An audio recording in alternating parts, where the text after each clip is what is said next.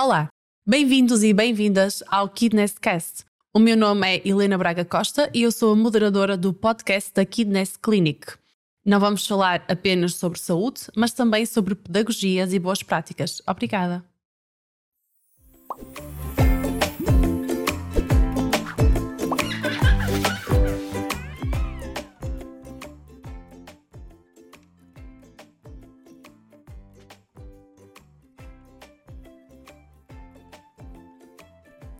Olá! No episódio de hoje vamos falar sobre a forma como podemos compreender, observar e ver um bebê humano. Hoje eu vou ser entrevistada e a entrevistadora vai ser a minha filha, a Maria João. Preparamos uma conversa que esperamos ser agradável para vocês. Olá, Maria João, bem-vinda ao podcast. Um, vou começar por te perguntar quantos anos é que tu tens, para as pessoas lá em casa saberem, o que é que tu gostas de fazer, uh, para falarmos um bocadinho sobre ti. Então, eu tenho sete anos, um, gosto muito de fazer trabalhos manuais ao ar livre e com a minha família e eu agora também te queria perguntar o que é que tu gostas de fazer. E tu, mãe? Queres falar também sobre ti? Quantos anos tens? O que gostas mais de fazer? Então, uh, eu tenho quase 35 anos. Uhum. Uh, e o que eu mais gosto de fazer é estar em família, estar com vocês, uh, passear na natureza, passarmos tempos ao ar livre. e gosto muito também de, do meu trabalho, daquilo que faço. Invisto muitas horas de estudo uh, para saber e ler mais sobre, sobre bebés, sobre a fisiologia do bebê, como é que biologicamente é uma cria humana. Um, eu sou educadora de infância, trabalhei muitos anos como educadora, como tu sabes, não é? E, um, e tenho, sou conselheira de amamentação, fiz formação base e formação avançada em amamentação e neste momento estou a terminar uma certificação internacional em sono infantil, como educadora integrativa de sono infantil e é esta área mais específica que, a que eu me estou a, a dedicar. Mãe.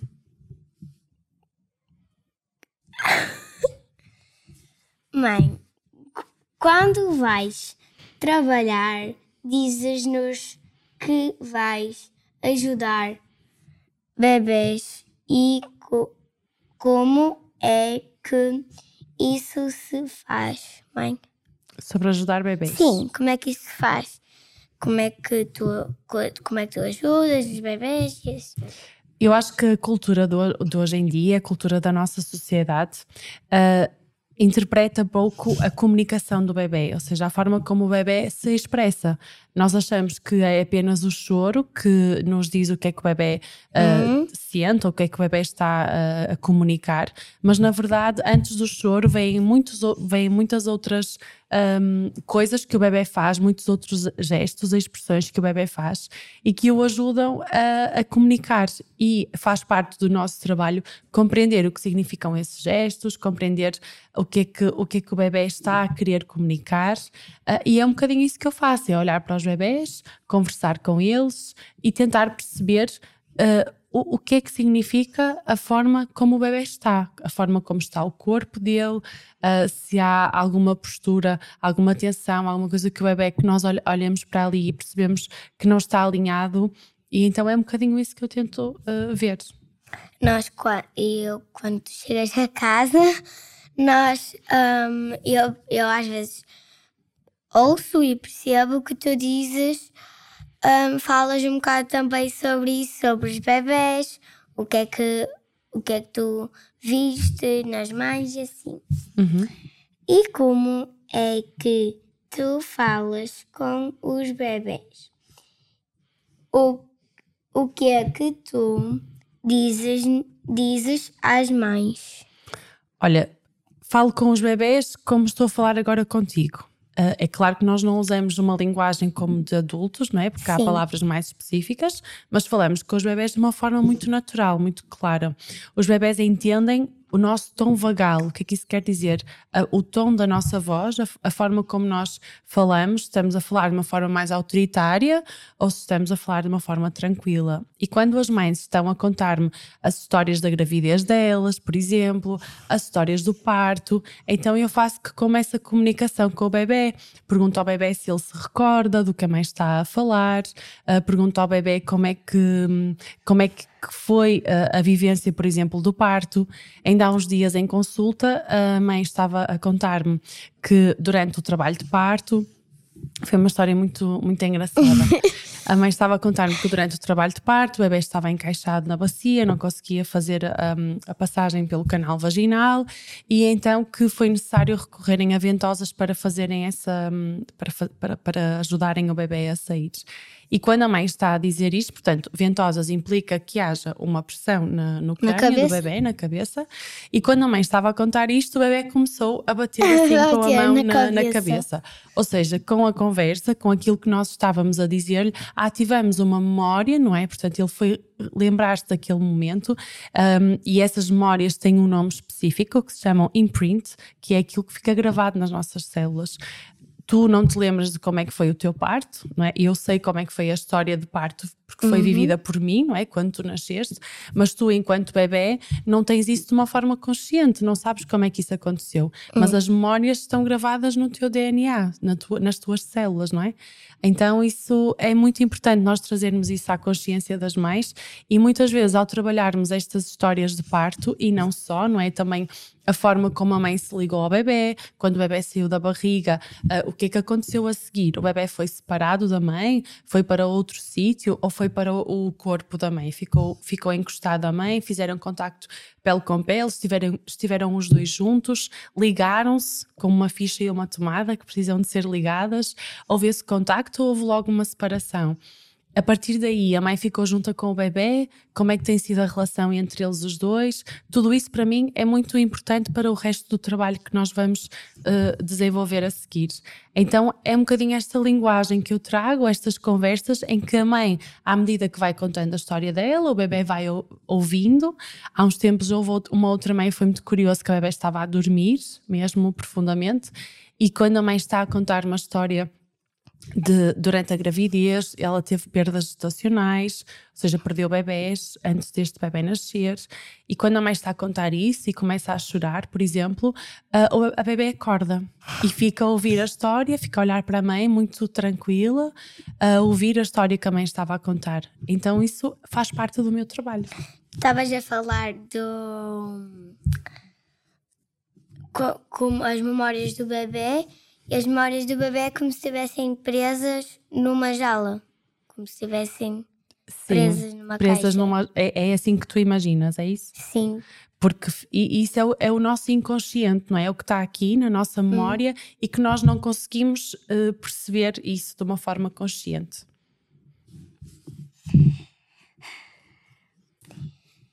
E quando vês um bebê, o que observas? Quando vês um bebê, o que é que observas?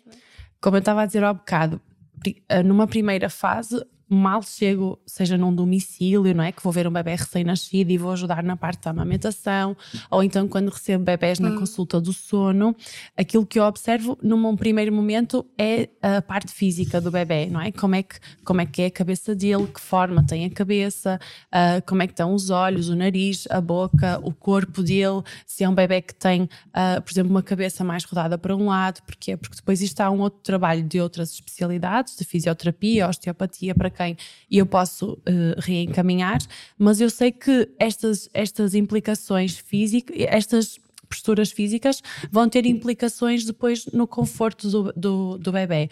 Mesmo a nível da amamentação, eu sei que se o bebê tem uma determinada postura, pode estar a, a, condicionar a amamentação, por exemplo. Então há uma primeira observação física que eu faço do, do bebê, gosto muito de lhes tocar, e então quando já estou a tocar no bebê, quando já estou a conversar com ele, já vou percebendo também no fundo a, a energia do bebê, se é um bebê tranquilo, se é um bebê mais agitado, quando vejo que o bebê está agitado, tento perceber porque é que ele está agitado, falo com ele, pergunto-lhe, por exemplo, se eu posso despir, se posso trocar a fralda.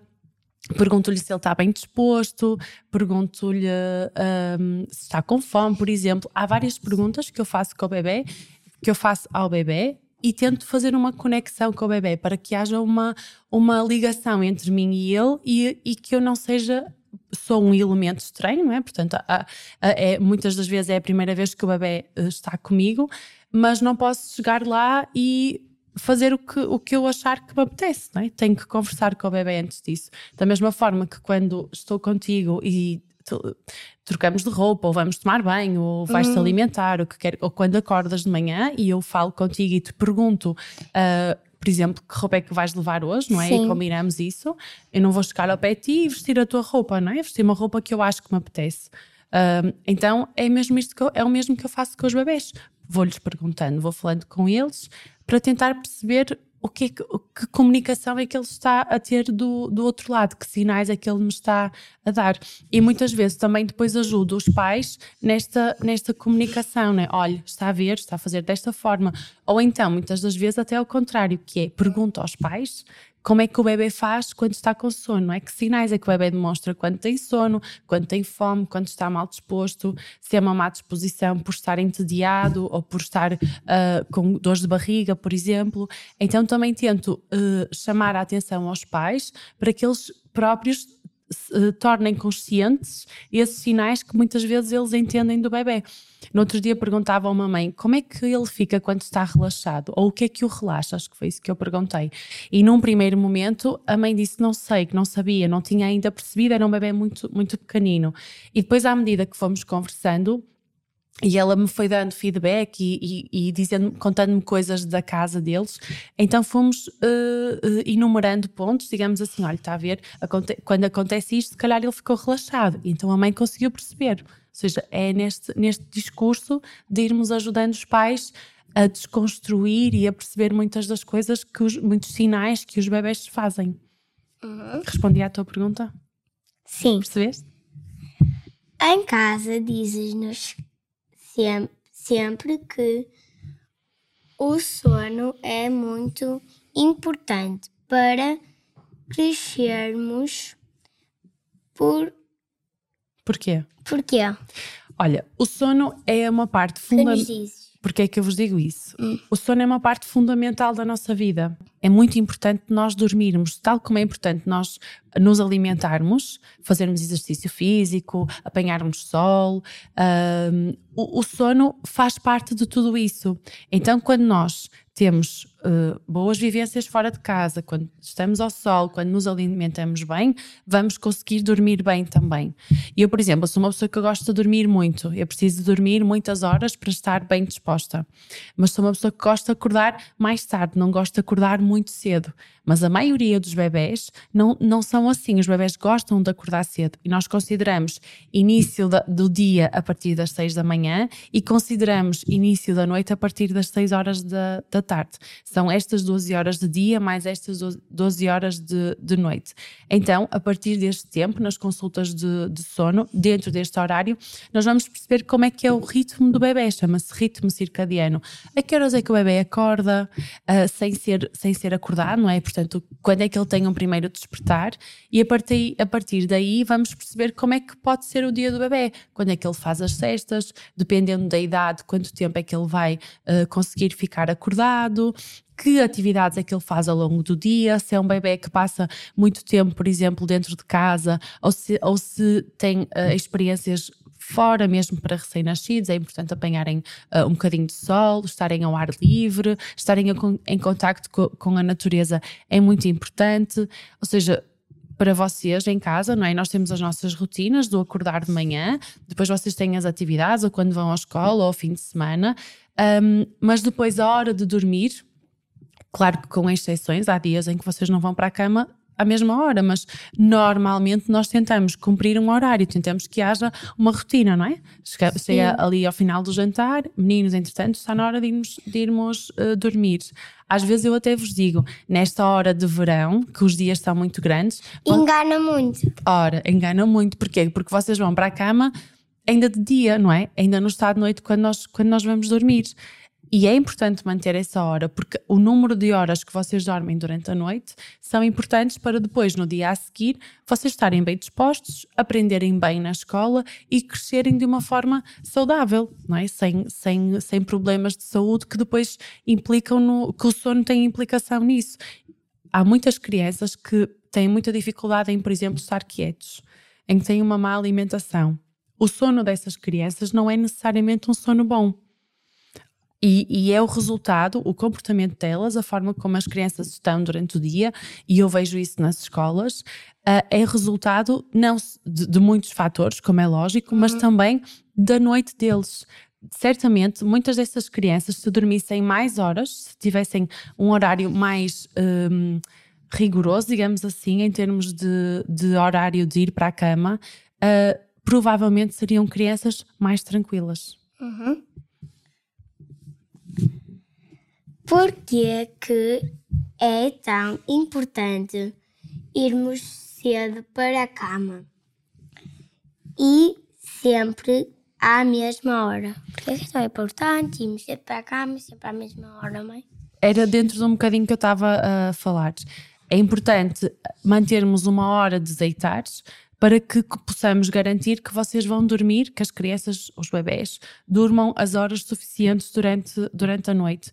E é importante nós percebermos a que horas é que a criança acorda naturalmente, a que horas é que o bebê naturalmente acorda. Há bebés que acordam, às vezes os pais dizem ele acorda às seis da manhã e já não consegue dormir mais. Ou ele acorda às sete e depois já há, há bebés que até voltam a mamar, por exemplo, que mamam e voltam a dormir.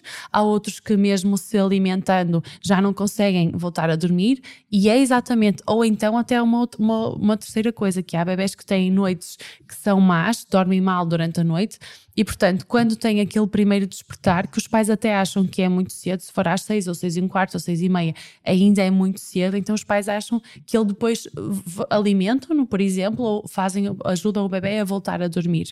E muitas vezes aquilo já é um indicador de que aquela era a hora de acordar do bebê. Portanto, nós depois vamos ter que perceber a que horas é que o bebê precisa de ir dormir à noite para dormir o número de horas suficientes. Uh, e portanto, é por isso que a hora de deitar é tão importante. E deitar cedo, irem, vocês irem para a cama cedo e dormirem, por exemplo, 11 horas, não é a mesma coisa do que irem para a cama tarde e dormirem as mesmas 11 horas. Porque em termos hormonais, Uh, isto para ti é um bocadinho difícil de, de, compreender, mas em termos hormonais é diferente irmos dormir às 8 da noite ou irmos dormir às 11 da, às 11 da noite. E isto é tão válido para adultos como para, para crianças como para adultos. Há uma história com que o Zé Pedro que ele nos contou e nós achamos muito curioso que foi quando tu lhe perguntaste se ele se recordava de estar dentro da tua barriga. Queres falar?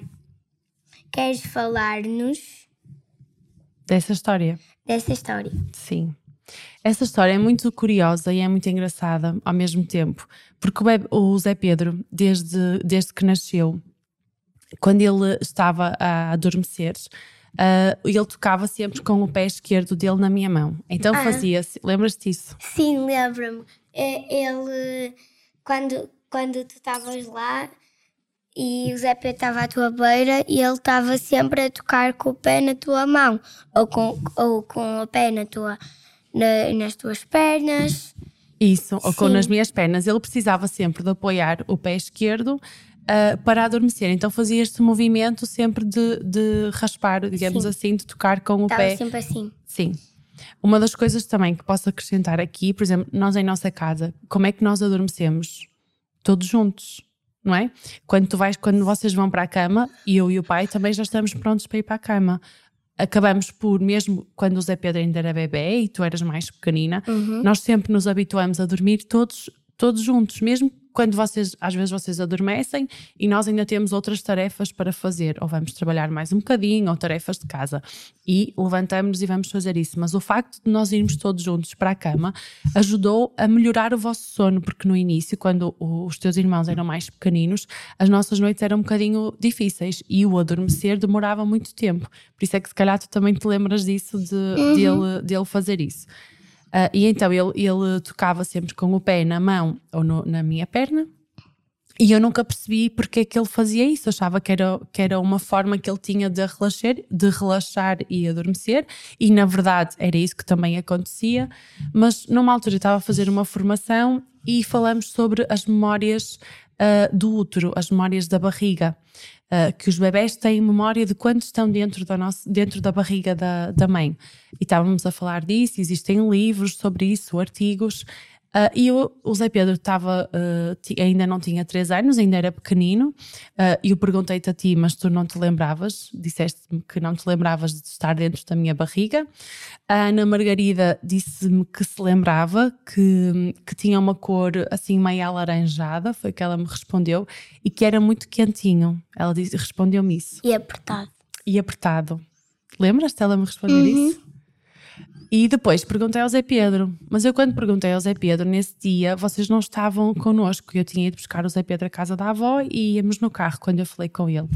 E então eu lembro-me que ele estava atrás na cadeira, na cadeira dele e eu disse: Zé Pedro, lembras-te de estar dentro da minha barriga? E ele respondeu-me: Sim, mãe, lembro-me de estar na tua barriga e eu gostava muito da tua maminha. Foi que ele me respondeu. Disse: Mas dentro da barriga, como é que era? E ele disse: um, Era vermelho, era quentinho e eu estava assim, portanto, ele estava na cadeirinha e tentou enrolar-se da forma como os bebés ficam dentro da, da barriga. E eu fiquei admirada com o que ele me estava a dizer. Tu estavas assim, Zé Pedro, como assim estavas? Só como ele estava com o cinto, não conseguiu enrolar-se. E depois ele mudou de conversa e voltou a dizer que, estava, que gostava muito de, da maminha. Uh, e eu não voltei a perguntar mais nada.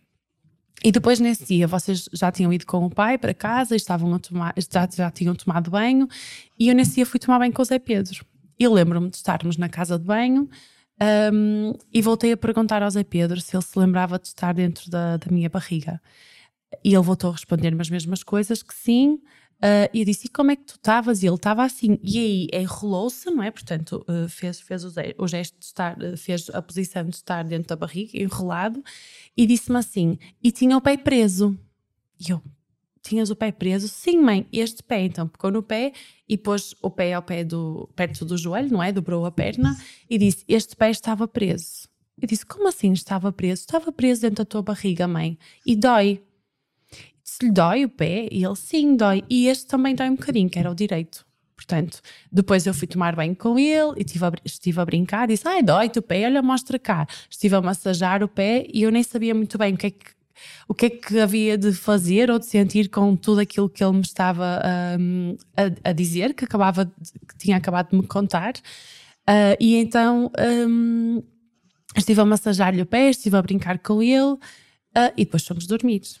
E eu fiquei muito, muito emocionada quando ele me contou aquilo, porque eu tinha acabado de ler coisas e de ouvir coisas sobre as memórias de parto, e a verdade é que o Zé Pedro me estava a contar uma coisa que eu, eu naquele momento senti que era, era aquilo que ele me estava a contar era muito real, não é? Porque uh, o, o, período expulsivo do Zé Pedro foi difícil, uh, não é? No, durante o parto dele, portanto fazia todo sentido. As peças do puzzle para mim naqueles moment, naquele momento estavam a encaixar-se. E depois recordo-me de eu estar a adormecer o Zé Pedro, estava a Ana Margarida no, no outro lado, não é? Uh, ao pé de nós. E, e nesse dia, e eu estava a chorar, quando, depois dele me ter contado aquilo, e, uh, e quando eu estava com a mão à espera que o Zé Pedro, uh, portanto, fizesse o mesmo movimento que ele fazia para adormecer. E ele não fez mais a partir desse dia, ele nunca mais voltou a, a fazer esse, esse movimento na, na minha mão. E tu conseguiste perceber porque é que ele não fez?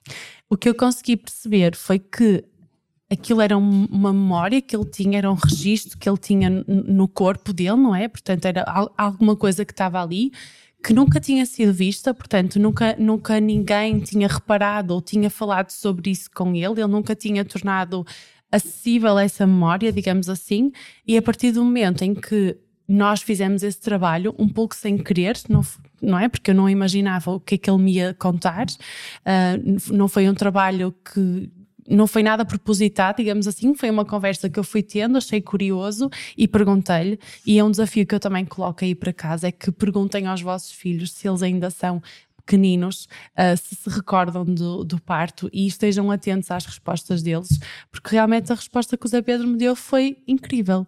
E durante muito tempo eu, eu, eu só contei a algumas pessoas um, que estão dentro da área que eu sabia que, que iam perceber aquilo que eu estava a dizer, porque tudo isto ainda é um bocadinho difícil de, de compreender, de explicar.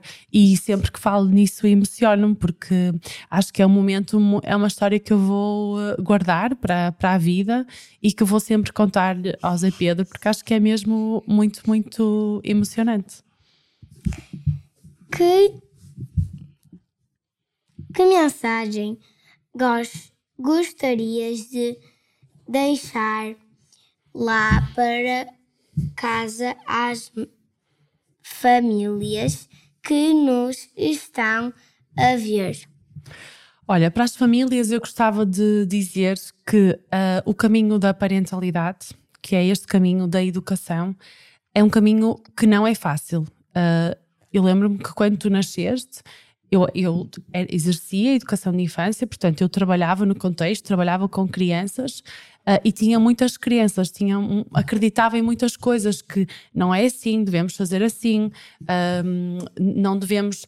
Então, na questão, por exemplo, da, da, das desorganizações, a que nós chamamos birras, não é? Eu não gosto muito desse termo, mas quando se fala, ai, a birra, está a fazer uma birra, não deixes que faça isso, ou então não, não, não lhe pegues ao colo, ela está a chorar, mas deixa-a chorar um bocadinho para ver se ela se acalma. E eu tinha muito estas coisas estas crianças, no fundo, isto é enraizado. Eu achava que era assim, porque achava que a educação devia seguir um determinado modelo. E contigo eu aprendi que, que não. Uh, que nós devemos até retirar muitas das coisas em que nós acreditamos. Há valores e princípios da nossa vida que isso nos que, que faz-nos ser quem nós somos, não é? Isso ajuda-nos muito mas há muitas outras coisas que eu aprendi à medida que tu e os teus irmãos foram, foram crescendo. E também tenho estudado muito sobre isso, tenho. tenho um, são várias horas a trabalhar e a perceber como é, como é que é o neurodesenvolvimento, uh, como é que o cérebro de um bebê uh, nasce e se desenvolve e o que é que a partir daí nós podemos perceber daquilo que é o comportamento, porque o comportamento de uma criança, de um bebê, é só assim um bocadinho de tudo aquilo que está na base, de tudo aquilo que, que provoca esse, esse comportamento. E então aqui nós temos, uh, usamos termos, por exemplo, como a responsividade, não é? Tu às vezes dizes que tu aprendes muito, muito connosco e eu também vos digo que nós, só não, nós também não aprendemos só com, com as, os adultos. As crianças também ensinam muita coisa aos adultos ensinam. E as crianças, acima de tudo, ensinam a empatia. Sabes o que é, que é empatia? Não. Não é só o ser simpático, é o, o perceber o, o, que é que o outro está a dizer, não é? Quando nós trabalhamos isso, uh, nós um, às vezes vocês ficam chateados porque, por exemplo, gostavam de ir, um, de ir ao, ao, parque num, num, determinado dia e não fomos, não é? Às vezes acontece isso lá em casa, vocês querem ir ao parque ou querem ir dar um passeio de bicicleta e por algum motivo naquele dia nós não podemos ir. Ou às vezes, quando escolhes uma roupa, por exemplo, eu digo, Maria João, está a chover, não podes levar essa roupa, escolhe outra. Ou essa roupa não é de ir para a escola, não é? Às vezes fazemos essas Sim. coisas.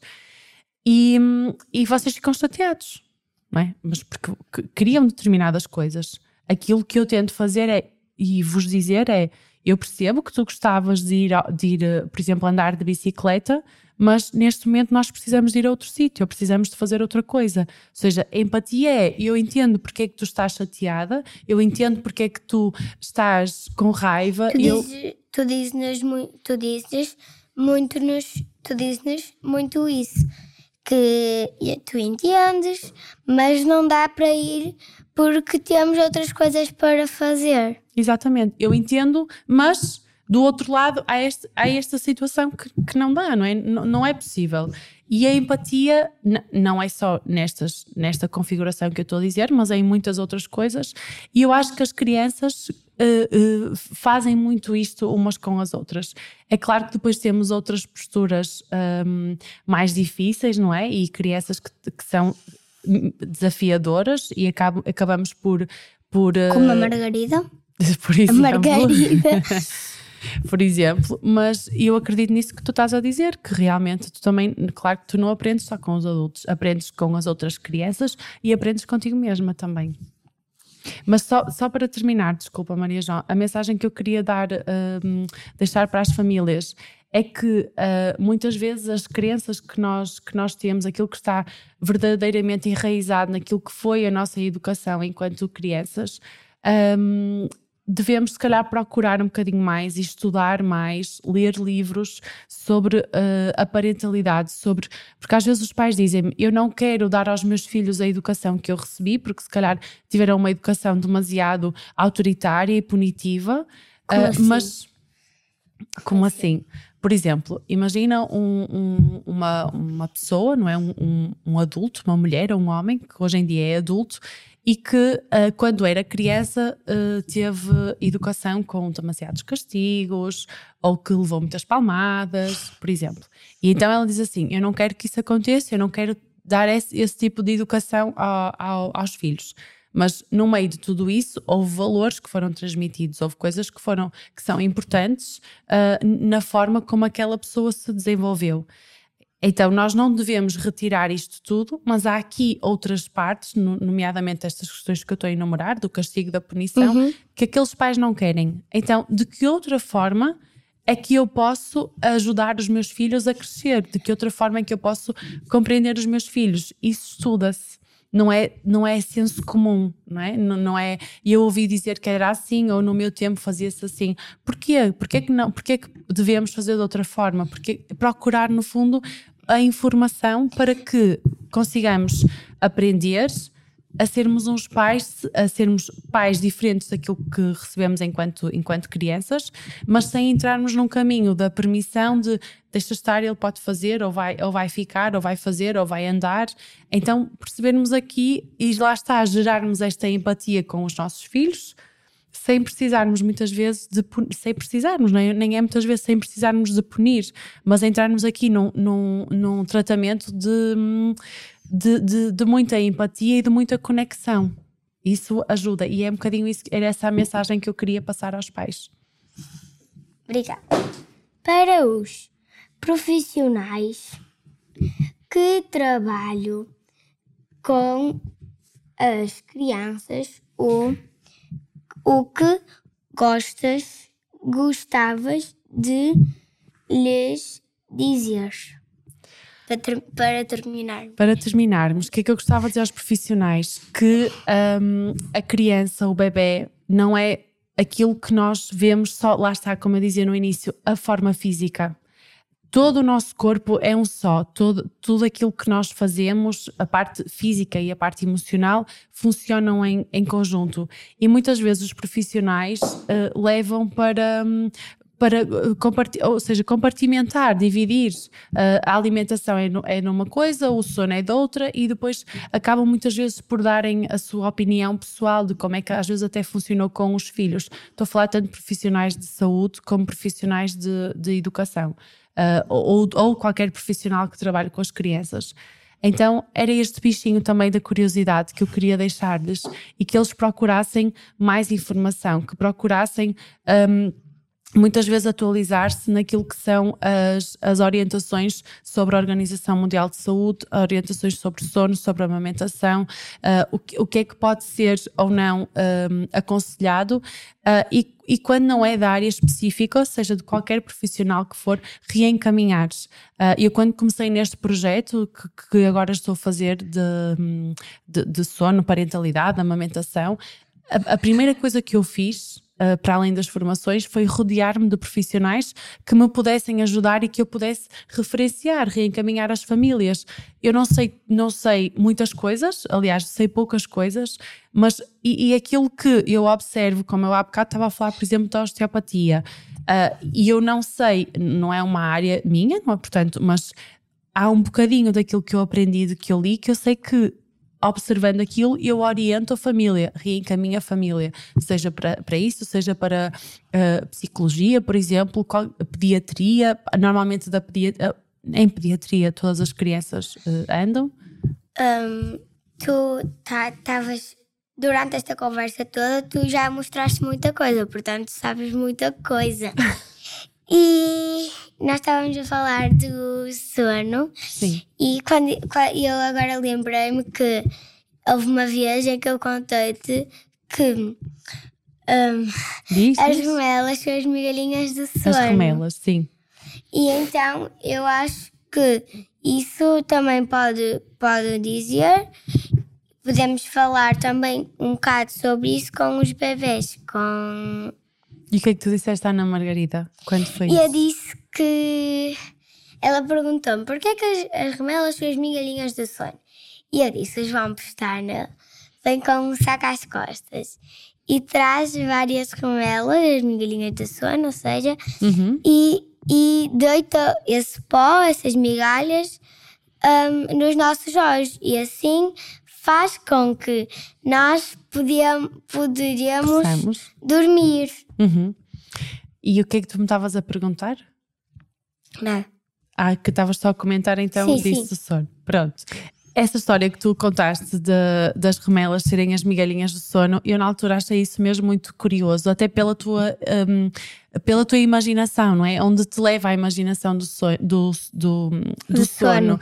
E, uh, e perceber também, e fiquei ao mesmo tempo feliz porque percebi que realmente vocês uh, têm bem construído de que o sono é importante e de que uh, dormirmos é importante, de que o João Pestana leva as migalhinhas quase como pós de, de magia para que nós possamos adormecer.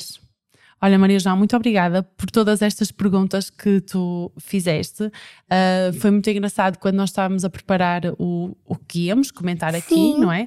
E tu me foste devolvendo e dando algumas, algumas respostas que falamos hoje aqui.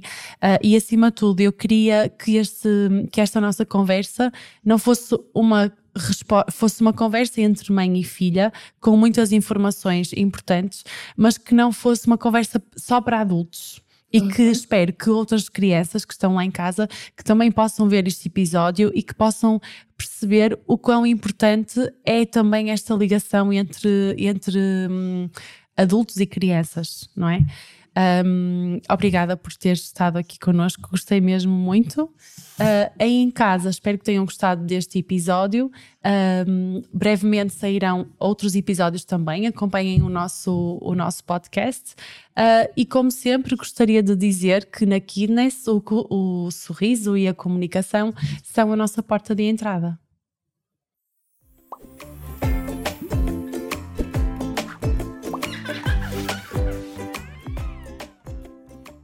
Na sugestão de atividade de hoje, gostaria de vos propor que em casa reservassem 10 ou 15 minutos do vosso dia ao final do dia para terem um momento de alta conexão com os vossos filhos, ou seja, um momento em que, em que seja de um para um ou então de um para dois, consoante o número de filhos que tiverem, uh, mas que consigam durante esse tempo uh, fazerem brincadeiras como contar uma história, ou então um, rebolar no chão, fazer cócegas, tomarem banho juntos, alguma coisa que vos dê realmente prazer nesse, nesse momento uh, e que vocês possam aproveitar como um, um exclusivo, como um momento único do vosso dia. Gostava de vos deixar esta sugestão uh, e de vos desejar boas noites de sono.